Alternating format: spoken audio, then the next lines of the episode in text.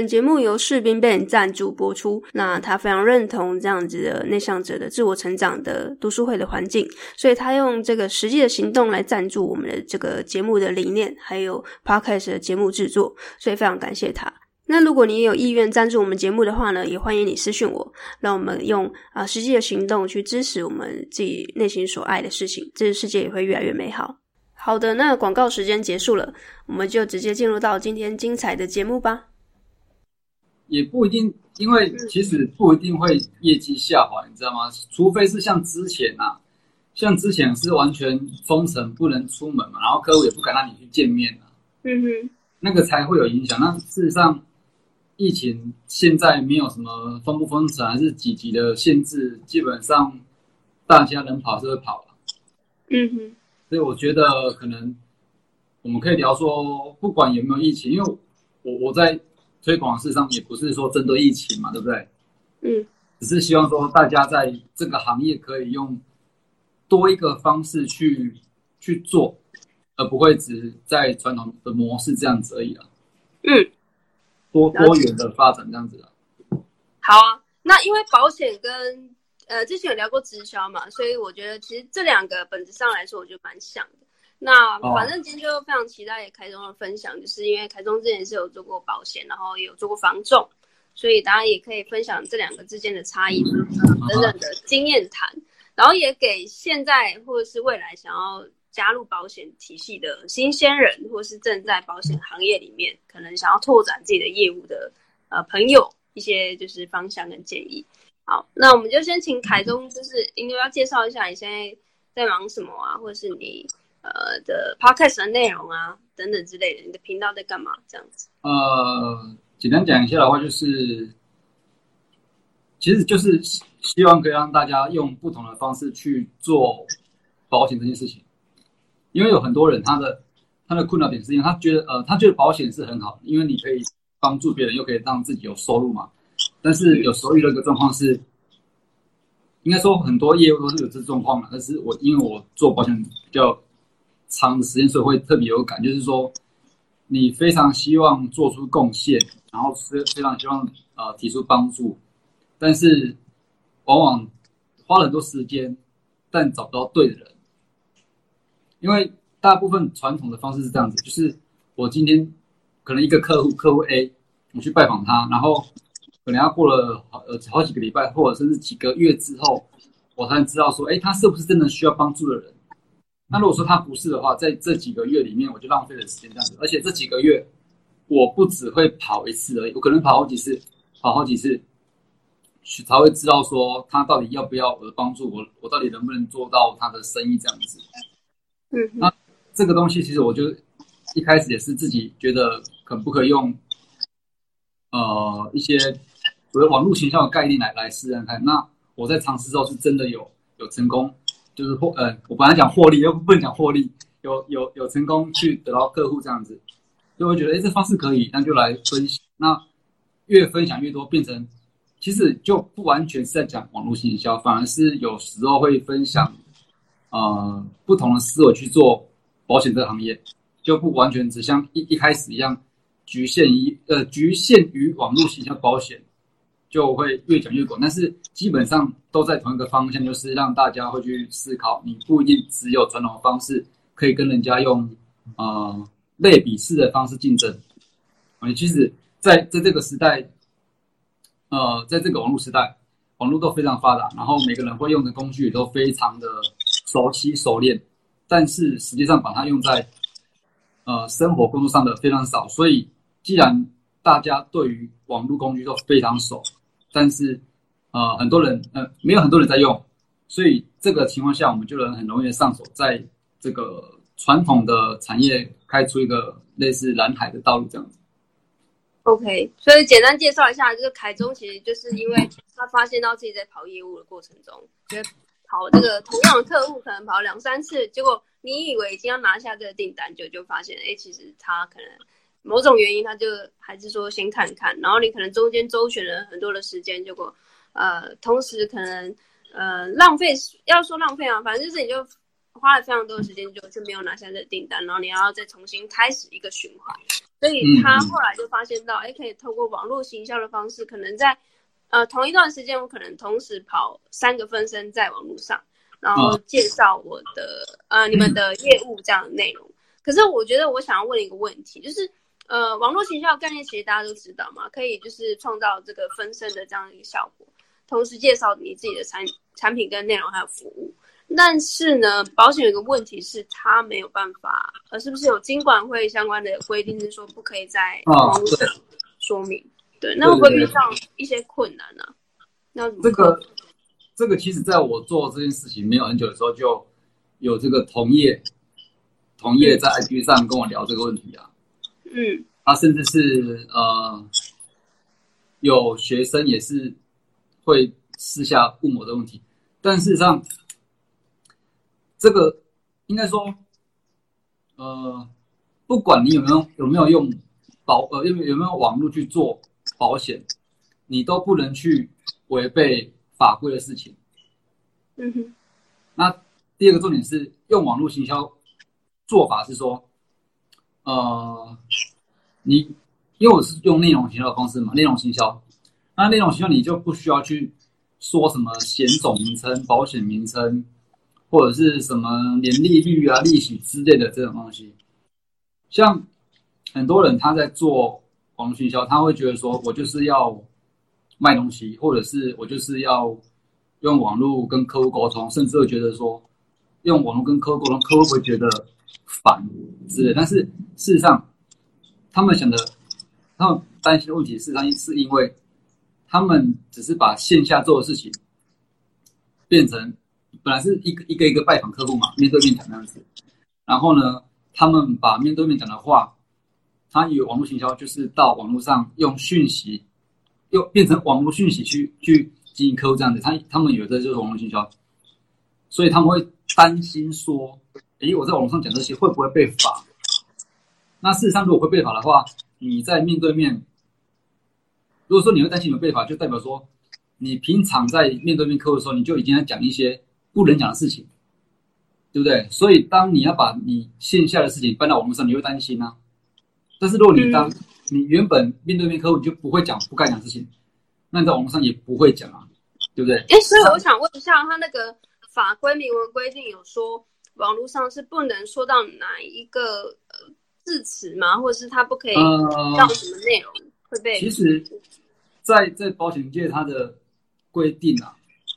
我是一直都非常保守，所以我从来没有非常认真去了解过到底不能说什么。但是我说我非常保守，保守就是连一点擦边球我都不会去讲，甚至在面对面客户的时候我就不讲，因为我听说非常多，甚至我有同事是这样子哦，他被客户偷录音，就是说呃最最常见的是可能因为保保单可能有一些利息。利率啦，利率可能比银行高，对不对？那有有人会就用这个来跟客户讲说，呃，你这个保险的利率比较高，所以呃比银行高，所以你可以怎样怎样怎样这样子。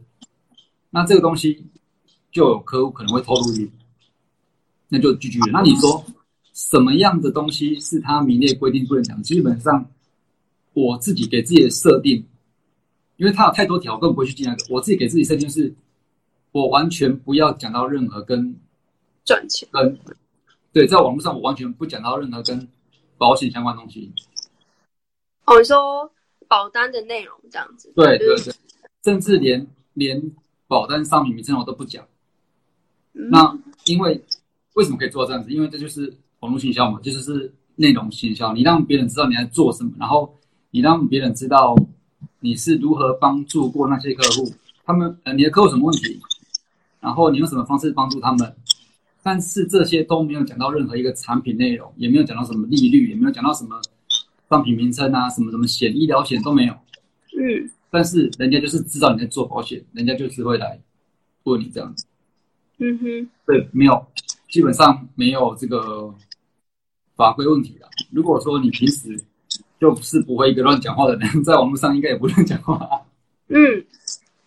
对，因为我一直对这个模糊的地带搞不太清楚啦。因为其实我保险的朋友也很少会在网络上说保险，通常都是去听他们的说明会啊，但是说明会也都是分享会，都不是在聊险种，而是他们怎么一路从零开始经营这样子。哦，那我想问，我想问凯中，你当初是怎么就是加入到保险这个行业？因为毕竟他不是所谓大学生的志向，不不太会有大学生就是说，哎，我一毕业就立志要当保险，比较有哎，哎，真的吗？我、哦、那我可能视野太我我我不是有在我不是有在那个吗？有在课程服务吗？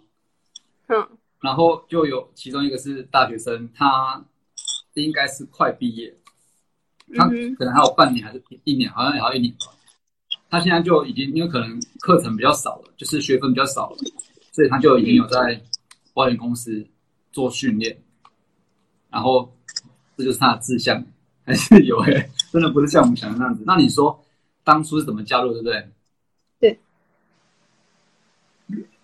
当初应该我我我来说加入的那个关键，那个那个呃是什么原因让我加入？嗯啊什么？你说吸引你的地方嘛，对不对？其实没有吸引我，真的。我那时候也是也是让就是让我这个做保险的朋友邀我去，就是考一个证照。那那时候我觉得有点不知道做什么，就是没有什么目标啦。然后呢，他说保险证照，我说听了证照后来想一想，哎，好像不错，就是又可以多个证照，或许多个证照之后我会有些有些想法之类的。那如果没有想法，至少我又是多了一个好像资格的这个资产这样子，所以我就去听那个课程，就是他们会上课嘛，然后上课会测验嘛，然后测验之后你再去考考正式考试这样子。那在听这课程的时候，就前面有一些前导课程啊，然后里面的主管，他们就是内勤主管，就是上等于说讲师，讲师讲到其中一点，就是让我决定要做这件事情的关键。那关键是、哦、关键咯，嗯，对，可能可能 别人不会是感觉啦，是我自己的关键。他那时候讲到说，呃，为什么很多人都很多消费者哈，消费者呃。不太喜欢保险，是因为，因为从还是从从以前保险历史开始讲，就有些被误会啦，或者是怎么样啊。那基本上在很久以前的保险，或许不像现在就大家这么开明了，对不对？所以可能还是有些反感，就是说你要卖保险，就是一直一直找人，然后或者是一直来我家烦这样子，这个是一个既有印象。那第二点是。以前人那个主管这样讲啊，那个讲师是这样讲啊，说以前卖保险的人，他甚至不知道这个保险它到底是什么用途。我讲要讲一个夸张一点好了，不要不要太夸张，就我们就讲可能长长期照护险跟医疗险，这就不一样嘛。但是在以前，或许卖保险人并没有那么清楚这些事情。当然，我不是说以前什么私人险啊，我是说以前人。业务或许不是那么清楚，但是他们就能够用这个呃，为什么，就是常出现啊、广诺啊这种感觉去卖。那卖成功了之后呢，当客户需要理赔的时候，要赔的东西竟然是跟当初业务讲的不一样，那是不是就造成一个纠纷？所以人们会越来越讨厌保险，是因为这样。但是呢，就是因为他们不知道保险该如何使用而去。拒绝他，那也因为他们拒绝了保险，导致这些人在需要的时候是没有帮助的。那这为什么会是我想要做保险的原因？就是因为我那时候我就有个想法，就就想说，哦，OK，我想把这件事情导正，能导正导正这事情，让更多更多不认识保险人可以真正知道它的意义，而不要因为既有印象。就让他们暴露暴露在这个很大的风险之下，因为很多人他其实可以买得保买得起保险，但是他就是可能既有印象啊，或者是呃对保险不了解，然后偏见等等的，但是这些偏见让他们自己暴露于说，一有风险发生，他们是几乎负担不起的。嗯，对，那只是一个想法一个观念的转换而已，就能让他们在。呃，有危险的时候是可以被帮助的。我只是想扭转这件事情，所以我就觉得嗯好，由我自己来做。他本来只是去听课、听看的，然后没想到听到老师讲讲的这件事情，我就觉得，嗯，我要认真考一下来做这件事情。哎，所以你很特别，因为大部分会做直销啊或保险，嗯、其实基本上都是某种都可能跟金钱有关，因为他的可能薪资结构跟一般上上班族不一样，就是比较的业务，就是你可能跑得多勤的天花板是比较没有上限的。那呃，上班族可能虽虽然是相对稳定，但是他的天花板可能就是你可能三年半载，就是差不多是在那个地方是不会有浮动。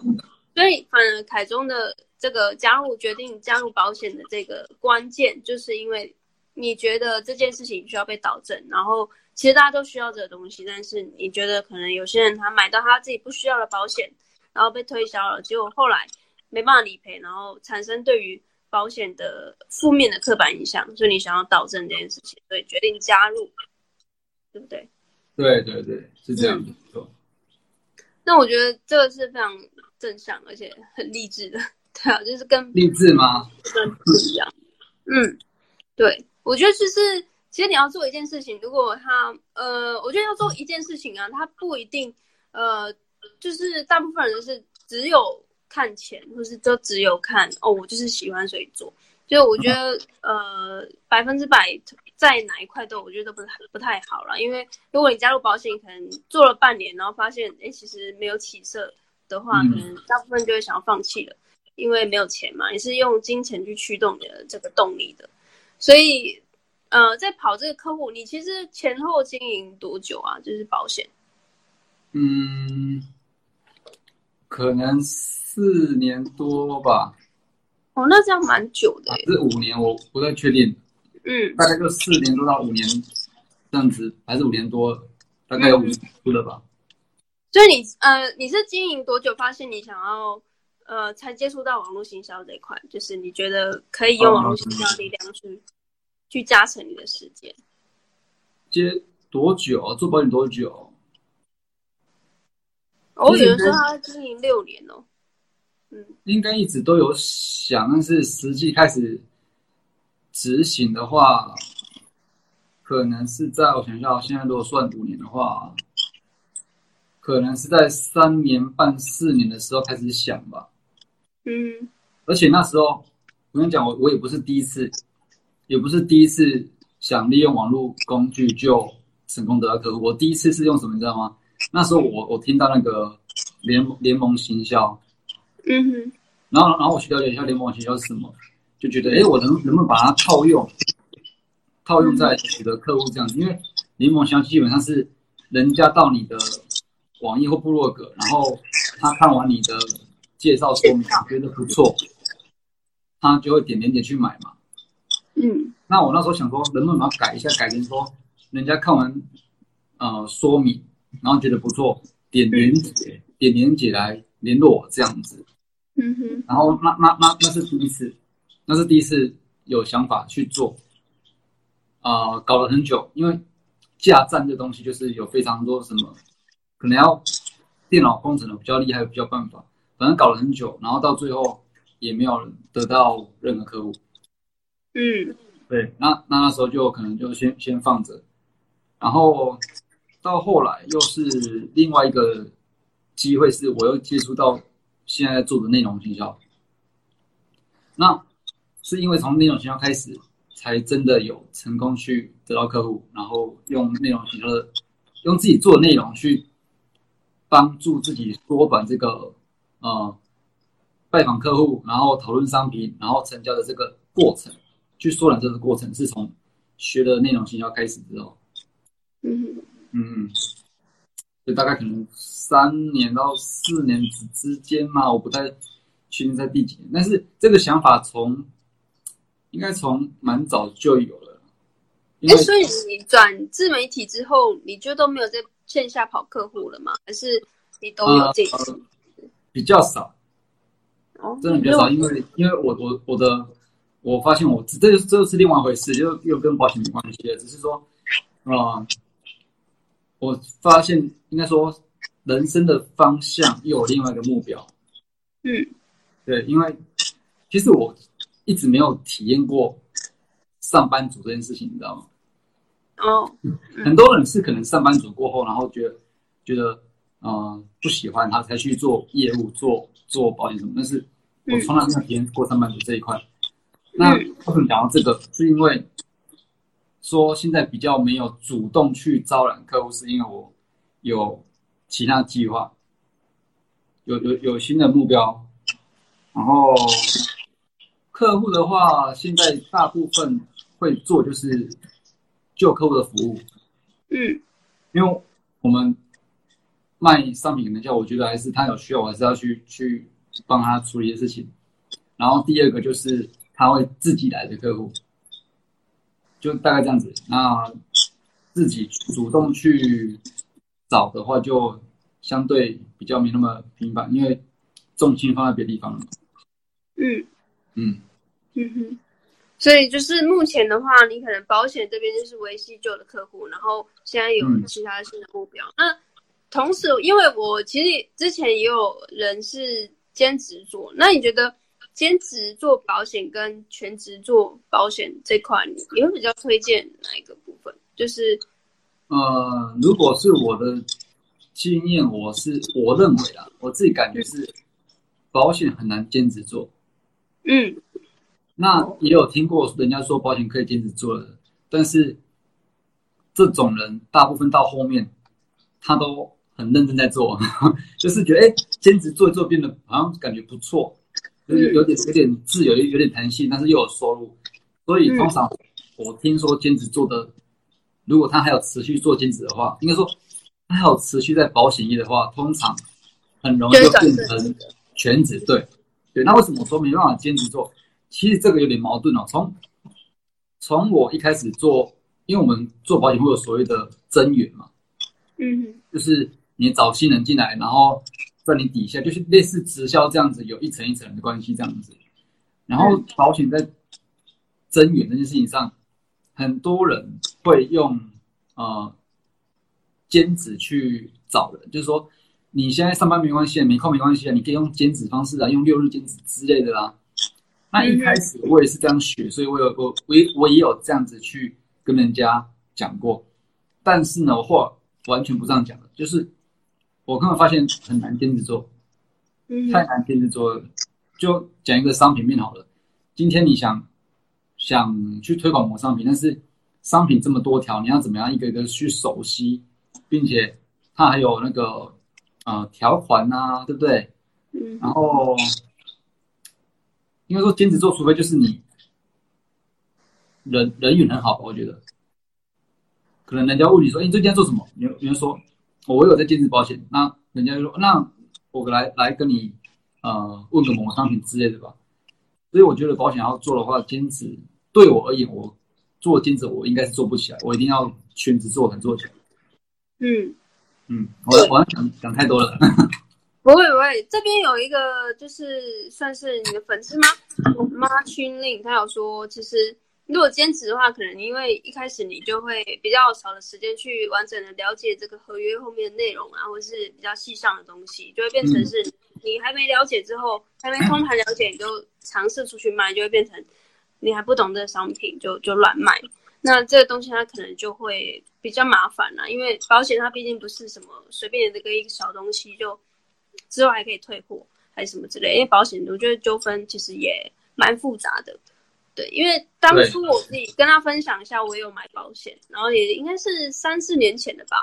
对，那其实我也知道说，其实保险非常的，嗯，我说保险业务非常的辛苦啊，因为我其实也是那种买东西要犹豫非常久的人，只有可能是买一双鞋子或是买一个包包，我都要犹豫很久。那更何况是保险的东西，我就是会上网爬很多资料啊，去避免说，哎，这个业务。是不是为了要赚钱啊？虽然但我知道赚钱是很应该，但是赚钱就是赚的没有超过呃预期。我就是会上网爬很多功课，然后业务也会很耐心的去跟我讲解，然后也要跟我见面啊，然后见了两三次面，然后呃吃饭啊什么的聊天，然后我就觉得哇，他们真的很辛苦。所以其实呃在过程中我也会去，其实最重要的是，其实客户我的这个心理状态是，我会希望这个。呃，保险业务看起来是专业的。如果他是一个兼职的状态去跟我讲，呃，这个合约的内容，其实我会相对有点怕。嗯，甚至会开始质疑这个专业度的部分，因为毕竟之后如果没办法理赔，那我中间缴的这这钱就等于是白白白白缴了那么多年嘛，对不对？所以其实这个兼职跟全职，我觉得有部分也是因为专业度的考量。嗯，是是没错，但是你刚刚讲到一个讲到一个点，嗯、你说如果这个人不专业的话，你会觉得钱白白缴了好几年，这一点我是觉得还好。基本上我是觉得买的商品如果适合消费者的话，我我建议我我的看法是这样子啦。当然，大家挑选商品都会先看业务，但是我现在反而比较是比较理性一点嘛，就是说，即便这个业务它很烂不做，但是商品我是选对的，我就没差，因为理赔终究还是我对公司嘛。嗯哼，对啊，然后你也不可能要求说一个业务他就是要做保险一辈子之类的，所以。我是比较不会说，因为业务的关系去影响到保单的持有情绪啊。很多人会这样子哦，他看个业务不爽就把保单解掉，很多这样的事情，这才真的是浪费钱。那事实上我觉得不用这样子，因为不管他业务在不在，保单是你的，保障是你的，钱是你的，对啊，所以只要一开始的商品挑选的合适的话，我觉得不太需要有太多的情绪去控制保单的。那个流程这样子，嗯哼，确实，因为其实我觉得这就像，呃，可以带到说，就是你之前呃做防重的经验呢。其实防重啊，或者保险啊，或者直销，我觉得它都是一个商品跟客户中间的一个桥梁，就是中间这个人他怎么去介绍这个商品，因为其实商品本身是中性的嘛，保单它就是一个中性的白纸黑字在那里，那呃谁去介绍，然后最后。呃，谁会拿下订单？原因就是只有一个嘛，就是中间那个。因为白纸黑字，它不会因为谁介绍，它就变得比较生动或是什么的。因为它就是呃，有一个人去用嘴巴去告诉你这件事情，或是用呃其他的内容去做呈现。所以呃，像房仲跟行呃保险呢，你觉得中间最大的差异是什么？就是在面对客户啊，或者是。呃，在谈判或者是在接洽的过程中，你觉得哪一个比较困难吗？或者是你觉得中间的差异性，你你可以分享一些。你刚刚讲到说，如果对客户的话，差异性我就觉得差异很大了。基本上在房仲，嗯、我不知道其他房仲怎么想，但是就我的感受啊，就是在房仲这一行的客户呢，我是觉得大部分人比较，大部分客户比较不会。相信业务，就是，嗯，我今天比如你你是客户来来见你嘛，然后我接待你嘛，然后可能，呃，在这一个月内两个月内，我们都非常频繁的看房子，我帮你介绍，帮你做分析什么的，我把各项的细节都做到满分，做到好，但是在这个位客户心中呢，他还是会有所保留的，他并不会说你做的很好就可能给你很高分的感觉，他还是。有所有所保留，就是，嗯、呃，不管你对他多么的满分，他都是对你是戒心的。嗯，这应该是在不动产的一个买卖心理上的特色吧？因为，呃，基本上你来买房子，你就是知道说，房仲一定会加价嘛，一定会的，这是大家都知道的，因为不可能不加。那为什么不可能不加？是因为屋主卖的人也知道说买的人一定会杀价，所以他们就基本上买卖双方都会觉得说对方会加价，然后对方会杀价，所以呢，在中间的这个房仲呢，他基本上就是被被当做一个非常不被信任的人。那你说有没有会？比较好信有信任的，那当然有，可能有些客户你经营很久了，或者是呃投资客配合配合久了，会比较信任。但基本上以我们都讲全新客人来讲的话，他就是来探消息的，那基本上不太会有相甚，不太会信任，甚至甚至我还有经验是，就是这可能只要是房仲做一段时间之后的人都都有可能会遇到，就是。被私底下成交，私底下偷偷成交的，就是你是买方嘛，你来买房子啊，然后我介绍给你嘛，然后你跟我说你不要买，就是你不喜欢，但是呢，他私底下回去找屋主，嗯哼，听懂吗？他等于说跳过我们这个中介公司，他自己去找屋主了，那等于他他不用付中介费嘛，所以就可以砍的比较低，这样子。就完全不用中介费啊！可是这样子，中介应该会也知道这样子的一个生态，可能就会跟屋主签合约，会吗？会啊，会啊，但是基本上都有有有机会可以去避掉了。如果说你有心的话，你非常有心的话，我讲一个讲一个比较夸张的，我跟屋主签约，如果说签三个月好了，三个月只能由我来卖。那他如果私下去找我的屋主，他们讲好说，那我们之后第四个月再来签约，那不就逃过了这个这个时间吗？法律漏洞，对不对？嗯，合约的漏洞。也不是说法律，所以基本上就是诚信的问题啊。就像那个有人留言，那个妈妈令，对他讲的那意思啊，是下交易。你刚说房仲的客户跟保险客户，我觉得差异。最大就是在这一点吧，信任关系。但是保险我觉得好很多哦，就是像你刚刚讲的，你觉得说你希望跟你说明的人是一个可能有耐心、细心，然后专业的人，对不对？那可能在几次之后，即便你没跟他买保险，你也会觉得说，哎，这个人是值得信任的，你就跟他有一个建立一个信任感。但是在房仲那边并不是这样子，即便你跟他这个人互动了一两个月。还是很难达到跟保险保险业务一样的这种信任关系。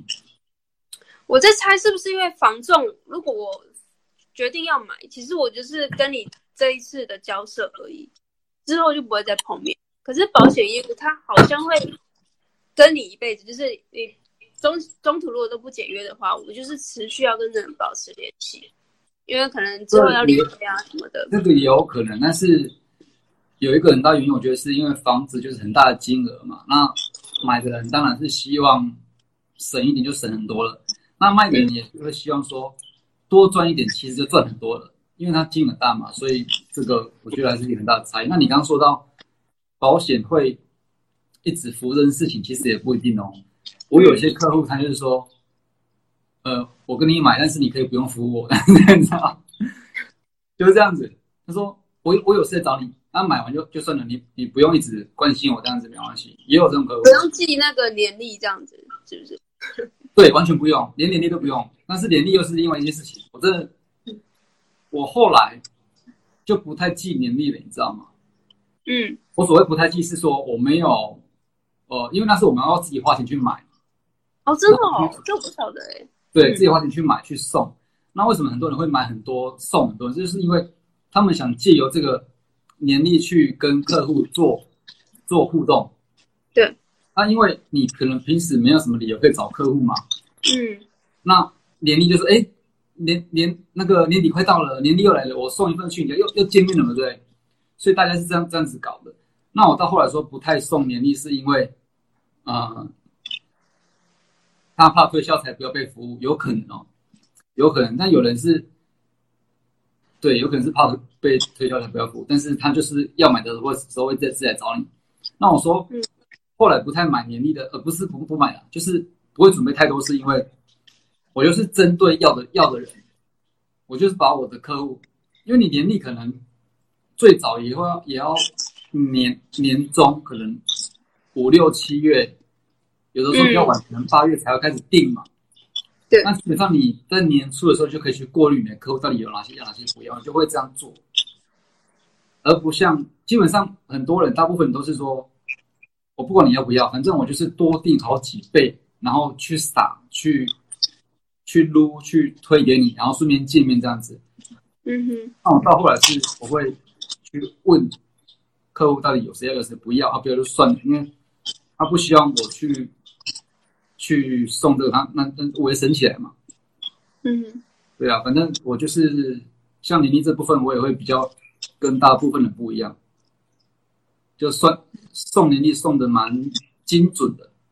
嗯嗯，跟大家说明一下，就是不知道大家是都有没有买过保险，因为不确定，就是说明一下，年历好像就是好像是只有保险的这个，目前我我觉得这个传统好像是只有只有保险才有。那之前我待的工作也都会有送年，就是过年的时候送礼物，但是年历好像就是保险会特别有这样的一个习惯跟传统。然后呃，我自己这边的就是宝金，他也会在每年的时候跟我说，哎，他其实有准备一些年历，然后还可以让我挑这个款式。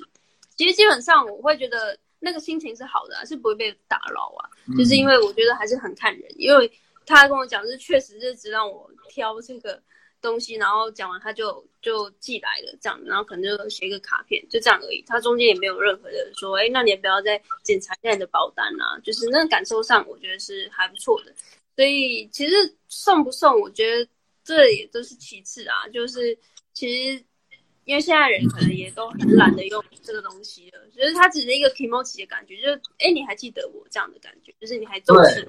就是客客户的心理会是这样啊，对啊，还记得啊，所以我也会记得他们啊，我就会问到底谁要谁不要嘛，那不要就跟我说不要啊，所以也不是说没，嗯、也不是说不记得啊，并且没有拿年没有拿年历的人，不代表说我们平时不会跟他互动啊，他有可能不拿年历，但是我们一年可能互动好几次啊，嗯。对，他就是好像一个，就是像马群令说的，他就是像连瓦斯行他都会送，他就是一个 kimochi 的感觉，就是他也不不值多少钱，但是他就是一个小小的心意，让你觉得说，哎、嗯，好像就是礼轻情意重那种感觉。对，就是去维护这个情感。那刚刚有分享到，就是关于保险的这个传统，你有没有一种呃一个呃保险业的真相，可能是呃外面的人比较不晓得，但其实内部的人会。呃，觉得这个真相可能，如果外部人知道，会是非常嗯值珍贵的资讯吗？或者是它是一个非常大家都嗯避而不谈的一个真相，是可以这样透露出来的，呃、就是拿捏一下。你这样讲，我一时没想到什么。嗯，可以再多描述一点，让我让我想一下吗？呃，那我分享一下好了，嗯、就是呃，我之前有待过药局。就是那种卖器材的医疗器材的，然后其实大家都不会知道说，其实，在介绍，呃，我们举例好了，就是可能说血压机，然后可能就很多的厂牌嘛，可能 A B C D E 这样的厂牌，然后呃，客人一进来，他一定问你说，哎，你有没有推荐的？因为他其实一无所知，他只能问店员，然后我们都会去推荐公司要我们推荐的那个机型，哦，主推的嘛。对，他会有主推，他没有一定强迫你，但是他会明示跟暗示告诉你说，这个是有业绩压力的。所以，呃，当然进来的时候，我们会呃掌握权在这个店员身上啊，就是你要不要去，因为你的这个业绩压力去推给他，可能相对没有那么适合，就是他没有这么需要这个功能这么多。就很像你会推荐一个阿嬷，就是用 iPhone 十三吗？就不会，但是你可能某部分你会觉得说，哈、啊，因为我今天 iPhone 十三。店业绩就是要十台，那月底的就只卖出一台，那我可能就是，也、还还是要卖给他。那对他来说，他不会受伤，或是他不会因此而就是有任何巨大的伤害。但是，他就是要花比较多的钱去买他不需要这么多的功能的仪器。那应该是会推他，应该是会推他 iPad。对，就是因为因为阿妈的视力不好啊，要大台一点。对啊，反正就是这个概念，就是。大部分人不知道这个东西，所以我后来知道的时候，我就会觉得说，那应该是大部分行业都是这样。所以我在买任何的东西，像买手机啊，买任何电器产品，我一定都买机车什么的，我一定都会先上网做功课，避免进去的时候你就会觉得说，你你把这个是就是呃大权交给这个人身上，就是我觉得呃客人也要自己负一点责任，就是你要有心理准备，说你进去就是要准备被。当肥羊的这样的被割就对了。对，那我刚才就举例，就是其实我之前待的医疗产业，可能某部分是有这样的一个压力的。对，那比较多人不知道，分享给大家。嗯、那你觉得你保险业有没有类似这样的概念？保单应该也都会有。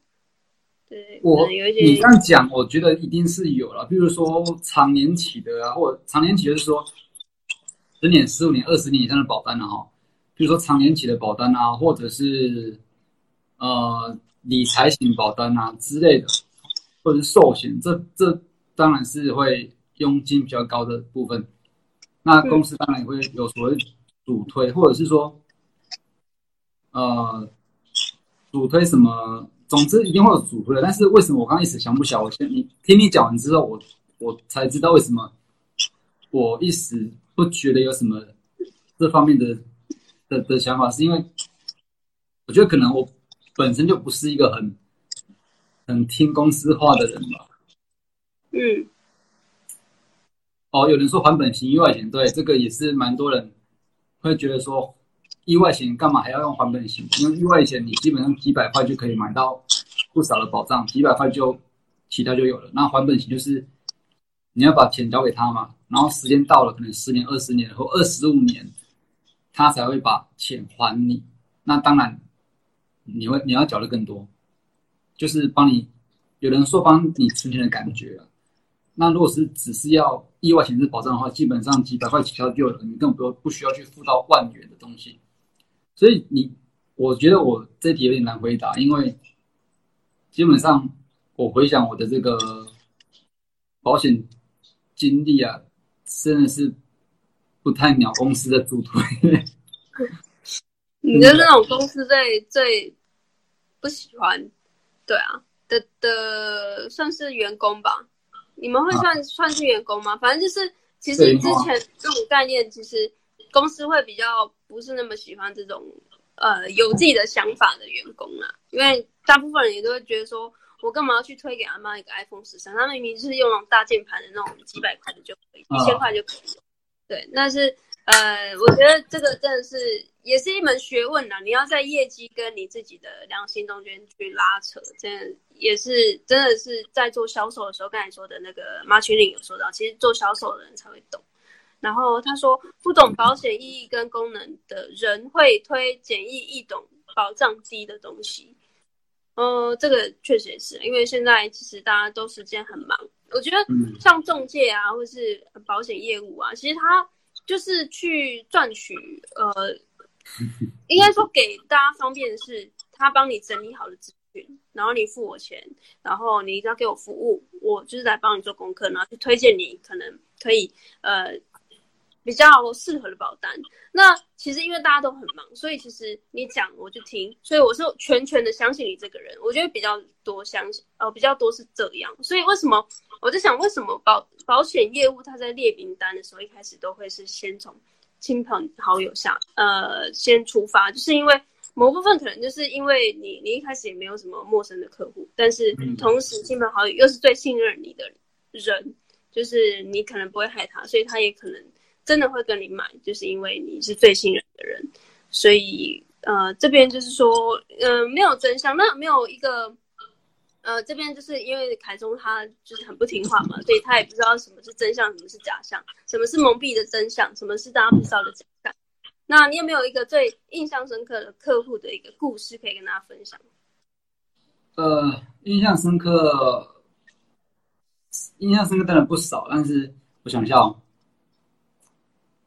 好，你想的过程中，我跟大家分享，一下大家聊的这东西哦。保险业务的金句就是听话照做。嗯，这我不知道，不过有有这个流传，应该是多少有参考的价值。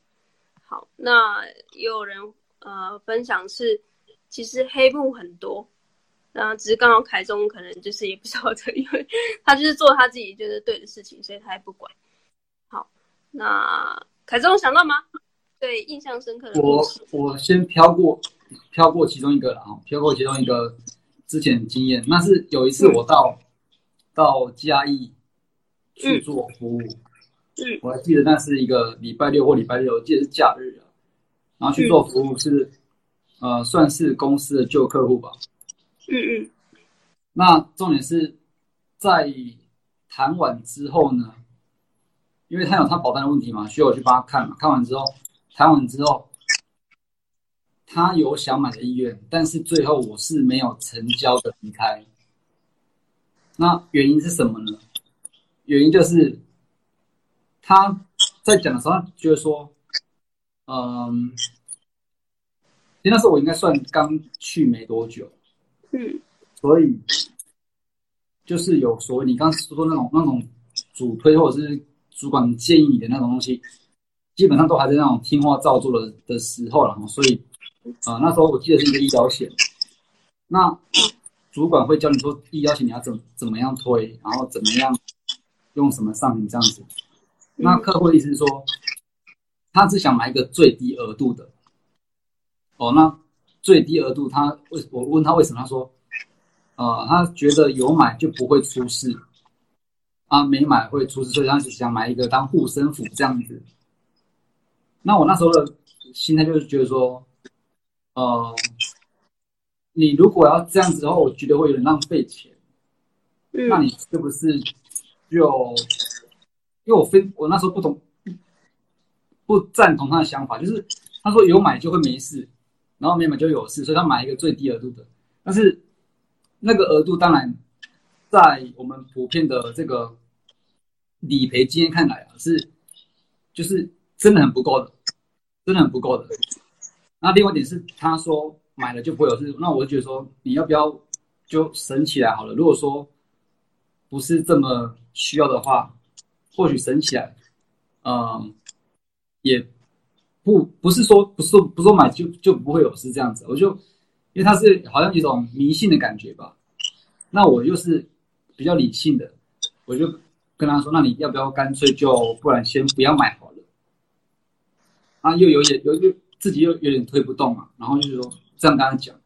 那那天回来之后呢，我就。想到一个一个问题，就是说我我干嘛不当场把他那个最低额度的保单收下来就好了？嗯，就是往往在很多时候，你可能会有主管的交代，或者是别人呃大众的做法，对不对？大众的做法，所以你觉得说一定要把客户的保障拉到什么程度，你才要卖他？又或者是？你一定要照让客户同意你的观念，你才要卖他。但当时他就是只想买一个最低额度嘛，所以我回来就想说，我当时怎么不跟他说，这个就是最低额度的，那就可以成交了呢？所以总之，那是我一个失去，就是失去一个 case 的的案例的。所以关键在于说，真的太自以为是，我觉得就那时候的我。但这样子回回想是蛮好笑，就是明明是有有 case 可以收的，但是也因为太自自以为是了，就是说你要买一个当护身符，那你要不要干脆就把钱省起来，不要买了这样子？嗯，所以就嗯，本来可以有有收入的，然后就自己把它搞砸了这样子。嗯，这也是从业没多久的那种那种经验。太好了，分享。啊，是吗？这边呃，因为刚刚这边有说有人分享说这样不行会出事情，嗯、我不确定是会出什么事情啊，是因为客户他明明想买，然后你又身为一个业务，你又没有达到客户的期待嘛的，我不知道会出什么事情，是是法律上的还是还是只是道德伦理上的？因为这边有人回复，那确实我觉得凯中的状况是，你觉得嗯，他可能。买的心态就不对，是不是？所以你觉得你不愿意？对，你你讲那个重点，你讲那个，我当下觉得他买的心态不对，但是这又如何呢？嗯，就算他今天想，他今天想买二十本保单，把它当枕头话，那我们，嗯，我们也是可以卖他，只是说，对啊，只是说那时候我一直觉得说，不让他花冤枉钱之类的想法，嗯，就是这。在在现在这个时间点来讲，也是有很多人有有一些一些不同看法。有人觉得说，你就是该帮客户省钱，你就是该阻止他花冤枉钱。但是同时也会有人就是说，他如果愿意买，那他愿意让你赚，你就做没关系。所以，嗯，以前我会纠结于这两种两两种想法去去探讨，但是就是经过了这么多时间以及以及我。嗯，发生非常多思维上的转变之后，我就觉得这个一点都不重要。如果说再有一个客人，他想要用不理性的方式去浪费钱买保险，那他非常想要，那我会帮他买。那如果说，呃，对，就这样子啊。我比较、嗯、那时候就是纠结于这个，他为什么要浪费钱这件事情？那到底是谁的问题？是他要买，我不让他买，但是不就等于相对的让他让他不开心吗？嗯哼，对啊。对，我觉得这个，嗯，其实就是。呃，其实我一开始预设就是最印象深刻的客户的故事啊，就是那种很温馨的那种故事，就是可能他原本是呃，可能什么样的状态啊，没有买保险，然后自从买了保险之后，他就是得到了理赔，然后刚好就是也也补偿了他某个部分的缺口。反正我一一开始想象的是这种故事。但是后来没想到是这种故事，对，没想到是这种自己心态上的这种转变，我觉得都很好。其实就是，呃，这才是好玩的地方。我觉得就是，其实销售啊，是，呃，像一般大学生或是高中生是没有任何的课程是在讲销售。我至少我读的这个体制上来是没有人教我们去买东西的。所以刚开始我接触销售的时候，确实也有非常多的自我的。这种自我的怀疑的阶段了，就是你会觉得说，哈，我就是要为了业绩去卖它，可能没那么需要，但是又为了我店里的业绩去 push 这个东西，然后加上像你刚才说那个状况，我可能多少有发生过，就是，哎，你会为了替他精打细算，他原本已经抱持的就是他想要买这个牌子，然后你可能就觉得说啊，这个可能怎么样，然后就是又去推另外一个呃牌子，就是说替他省钱，或是。最后去劝劝退他，我也都有这样的经验。就是这个其实好像没有一个标准答案，说不定你真的帮助到他了，就是你也没有去追后续嘛。他可能最终没有买，但他真的也省下一笔钱，然后也真的发现他真的不需要这个保单，也不一定。但是在那个当下，这个结果就是就就成定局了嘛。然后你可能回来就开始反思说，那你下一次可能。有类似的状况，你就不会再这样子去呃抗拒了。所以这也是你的一个学习。我觉得这其实也都没有一没有一个说的准啊。所以我觉得这也是很好玩的事情。其实它不是说像做选择题，诶，答案是二，然后你选一，所以这是绝对的错。我觉得没有诶，就是就就是很像申论题啊。呃说不定这个老师觉得对，可是下一个老师批改的时候，他觉得写的很棒啊。那这个其实。真的就是我觉得我自己的感想。好，那今天时间就到了最后的尾声，我想要跟大家呃帮大家问一个事情，就是因为我自己是在关注比较多是内向者的成长啊，或者是像职场上面的选择啊。之前我其实是很想要当业务的，那其实说白了就是说想要赚比较多的钱，然后但是卡这个地方是因为我很内向，我其实不太会。主动跟别人聊天，然后就算要聊，我会很耗能量。我可能跑了一两个客户，我就觉得好累哦。我真的会觉得很身心疲累，因为我真的有跑过，就是我因为想要当业务去实习过去见习过，然后跟着业务去跑，我觉得这个很不呃符合内向者的就是状态。那你自己觉得，你当了房总啊，跟呃保险，你觉得业务这个东西它，它呃不是业务这个东西，业务这个。职业啊，是真的是为了外向者而生的吗？嗯、或者是换个方向问，就是你觉得内向者他会不会其实也很适合当业务？那要怎么样的状态去跑，会会是更舒适的一个状态？哎、欸，我觉得你时间真的抓得很刚好，时间掌控好。嗯，问题会是什么？其实我就是我，我想先确认啊，凯中，你觉得你自己是内向者还是外向的人？性格，呃，原始的话是内向吧。嗯，那现在就大概可能介于中间。嗯嗯，介于中间，那状态好的时候可能会变外向一点，这样子。嗯，那你说内向者适不适合经营保险是吗？嗯，或是业务体，就是业务体制的一个。角色就是他也不一定是保险，像房仲啊，我觉得他也是要一直去跑客户，一直去接洽讲话这样。我觉得房仲可能，我不讲房仲，我讲保险好了。我觉得保险是没有一定，为什么呢？因为你说内向嘛，内向事实上他会有些优点啊，比如说他更细心嘛，然后更会替客户思考嘛。对不对？有那更有耐心嘛，对不对？那可能很多有些人他会觉得说，呃，这个客户可能捞不到钱，他就不太服务了之类的。那这些可能在内向者他都会有相对的优势，就是在呃，就我刚刚说耐心、细心这些，我之前有就是有一些。像你讲的，他比较内向的人，他来问说，他如果想做保险，怎怎么做这样子？那基本上，我就是这样讲的，就是说，你觉得有你的优势。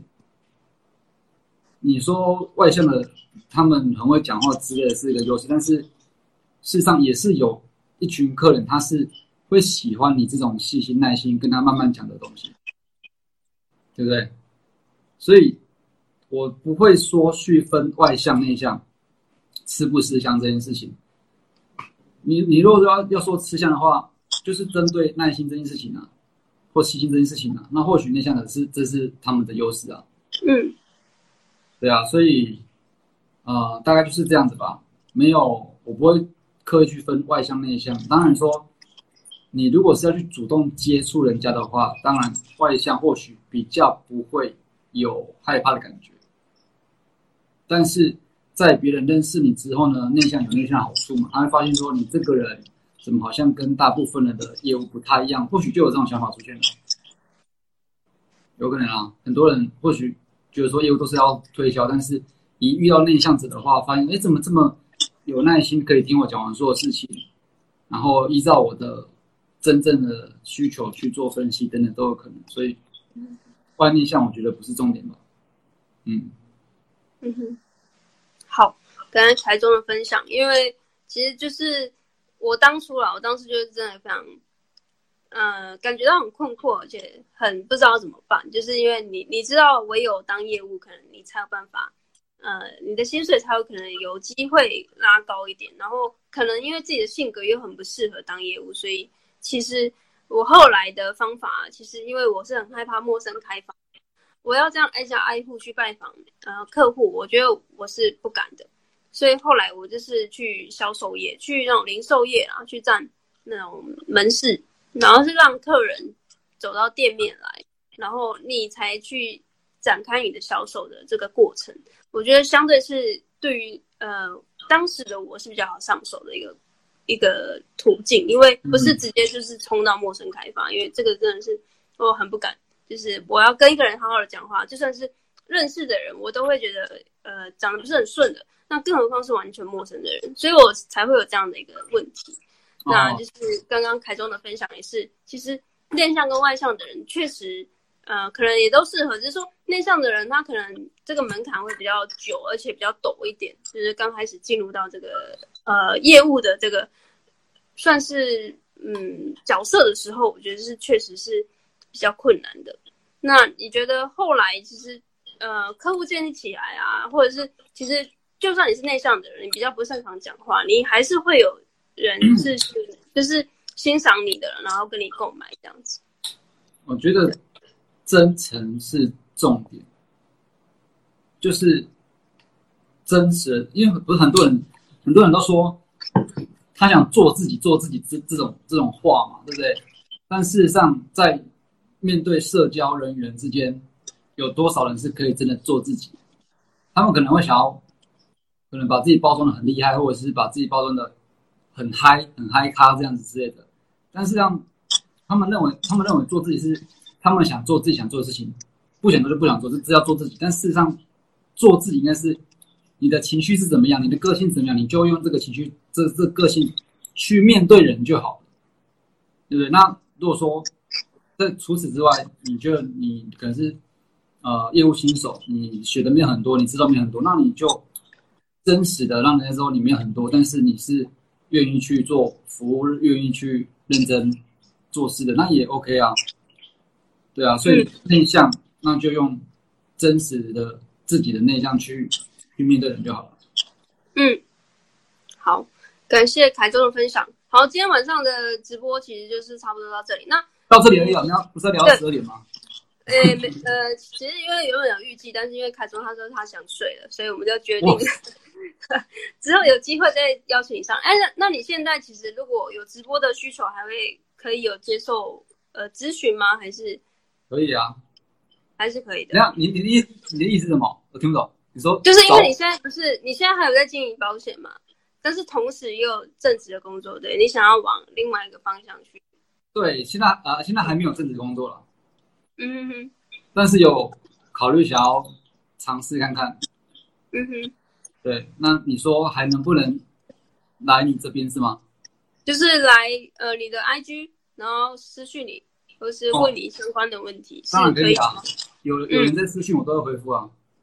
好，那大家如果有任何听完直播之后觉得凯中真的太赞了，就是很真诚，就是对啊。你看他最 印象深刻的客户的故事是，竟然是他自己的这样的一个心态的转折。然后他加入保险的原因，并不是因为薪水，像我就比较肤浅，我就是因为可能薪资可能有比较多的这样子的。那是实际啊。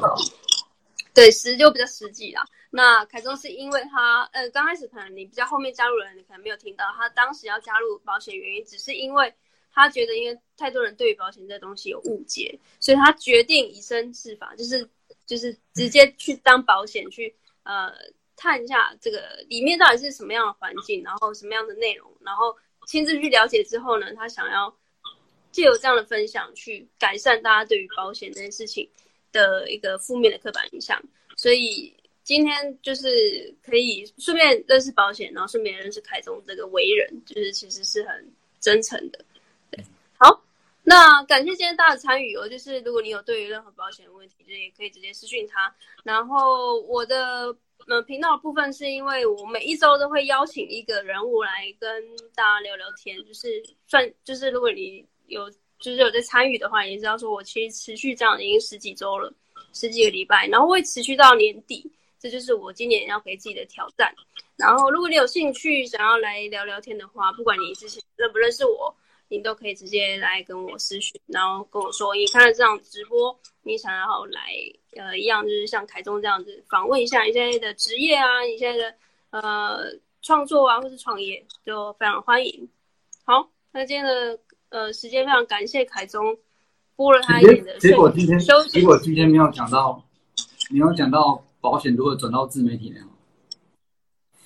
哦，你应该有分享啊！你刚才不是说你你之前有经营过，然后后来你说疫情期间你其实都在做了吗？好吧，你想要补充？下下次再讲好了。没有，你可以快速补充啊！你觉得经营没有？我我没有我没有想到什么，只是说哦，先这样好了，我差不多要睡了。哇，这很会留这个伏笔。好。因为刚刚其实稍微有提到，就是凯中经营自媒体之后的，就是转折啦。那想要听到更多的话，你可以想要问什么样的问题，也可以直接就在下面留言，然后我就收集一下问题之后，再邀请凯中来第二次、第三次，然后去访问他经营自媒体的一些更细节的一个操作，怎么操作啊？怎么写内容行销？怎么去宣传？这个是非常大的一个学问。好，那感恩今天的。